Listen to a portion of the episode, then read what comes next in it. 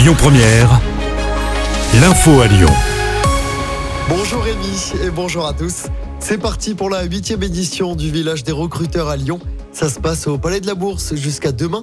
Plus de 5000 offres d'emploi sont à pourvoir, 90 entreprises présentes sur place.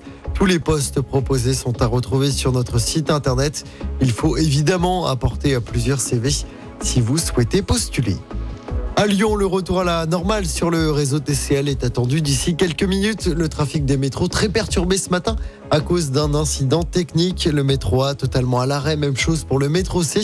Trafic partiel pour le métro B.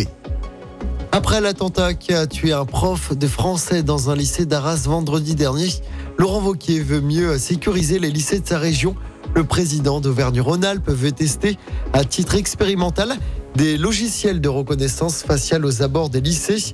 Objectif pouvoir identifier les personnes qui sont suivies pour radicalisation terroriste. C'est ce qu'il a dit à nos confrères du Parisien.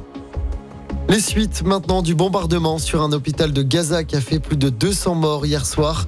Le Hamas accuse toujours Israël tandis que Jérusalem rejette également la responsabilité sur le djihad islamique, autre groupe terroriste euh, palestinien.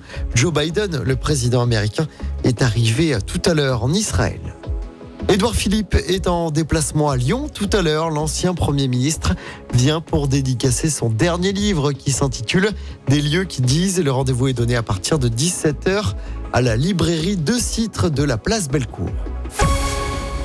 On parle de sport maintenant avec du basket et je rappelle la troisième défaite en trois matchs d'Euroleague cette saison pour l'Asvel.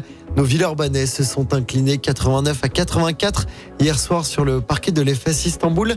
L'Asvel qui perd pour la 16e fois de suite dans cette compétition en comptant la saison passée. L'Asvel qui se déplacera demain en Turquie sur le parquet de Fenerbahçe. Et puis en football, je rappelle également la très large victoire des Bleus hier soir en match amical. Victoire 4-1 contre l'Écosse à Lille avec notamment un doublé de Benjamin Pavard. Écoutez votre radio Lyon Première en direct sur l'application Lyon Première, lyonpremière.fr et bien sûr à Lyon sur 90.2 FM et en DAB+. Lyon